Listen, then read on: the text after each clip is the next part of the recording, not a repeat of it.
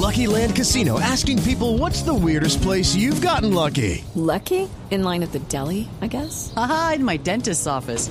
More than once, actually. Do I have to say? Yes, you do. In the car before my kids' PTA meeting. Really? Yes. Excuse me, what's the weirdest place you've gotten lucky? I never win and tell. Well, there you have it. You can get lucky anywhere playing at LuckyLandSlots.com. Play for free right now. Are you feeling lucky? No purchase necessary. Void where prohibited by law. 18 plus. Terms and conditions apply. See website for details.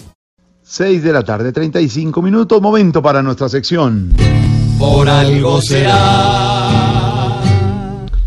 Don Álvaro Forero, se le ha armado un rollo de esas tormentas que quiere armar la gente alrededor del gobierno de Iván Duque por el nombramiento en embajadas, por ejemplo, del hermano de la senadora Paloma Valencia o de la esposa, ex primera dama, eh, la esposa, eh, esposa del expresidente Gaviria, en diferentes embajadas. Pero salió el canciller y pues defendió los nombramientos y gente que eh, pues está preparada para manejar eh, misiones diplomáticas en el mundo, don Álvaro.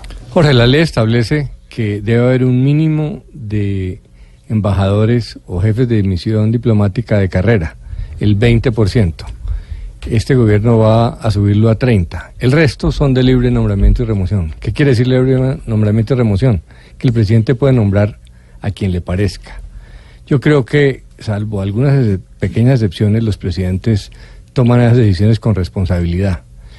Nombrar personas que no sean de la carrera diplomática no es necesariamente malo. Esta mañana hablábamos del caso del ex vicepresidente Angelino Garzón. Yo no soy un devoto del doctor Angelino, pero ¿quién duda que tiene las, las capacidades para ser embajador en Costa Rica? ¿Y Francisco Santos, por ejemplo? Yo tampoco lo habría nombrado en Washington, pero pues un ex vicepresidente, ¿cómo no va a tener las capacidades de hacerlo? No todo nombramiento político es malo. En muchos países se usa. Eh, es cierto que, la, que en Colombia se ha abusado de los cargos diplomáticos para hacer nombramientos políticos. Y ha habido casos extremos muy malos, como ese señor que exgobernador de Sucre que fue embajador en Chile y salió de ahí para la cárcel. Pero pues la nómina diplomática es muy grande. Yo creo que está bien que la, la oposición critique porque el uribismo cuando estaba en la oposición hacía este tipo de críticas al gobierno Santos. Todos los nombramientos les parecían eh, injustificados, pero hay que tener cuidado en el criterio de qué requisitos, porque a veces el requisito más importante es que el presidente de la República considere que la persona le puede prestar un buen servicio al país desde esa misión diplomática. ¿Quién duda que Ana Milena Muñoz de Gaviria puede ser una gran embajadora en Egipto? En Egipto. Pues no, no es de carrera diplomática. Entonces, es normal este tipo de controversias, pero eh, dentro de los nombramientos que yo vi, nada me pareció exótico. Que el doctor Weimar, ¿Weimar qué? Muñoz. Delgado. Delgado, ex senador, ex gobernador del Valle, no habla bien inglés, pues es, es, muy normal también que... Pero acuérdese que estaba pagando el curso de inglés. Sí, eh, no toda la gente que va a las misiones diplomáticas hablan buen eh, inglés. Hay que acordarse que todas esas eh, eh, cancillerías tienen gente especializada en los idiomas de la región.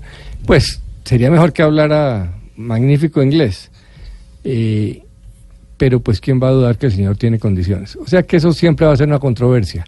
Los gobiernos muchas veces nombran porque les toca, pero aquí en Pekín, estoy seguro que el presidente Duque hubiera preferido no tener que nombrar al doctor Weimar Delgado, pero pues es un hombre que tiene la capacidad de estar donde va a estar. Y si don Alvarito lo dice, por, por algo será. Los supuestos por los que pelean en esta nación de libre elección. Nadie puede decir que en el tema hay obligación para este patrón. Es Uribe el que ejerce el hombre manipulación y es su decisión. Si los puestos son falsos u honestos, por algo será, por algo será, por algo será, por algo será, por algo será. Si él elige por lo que se rige, por algo será.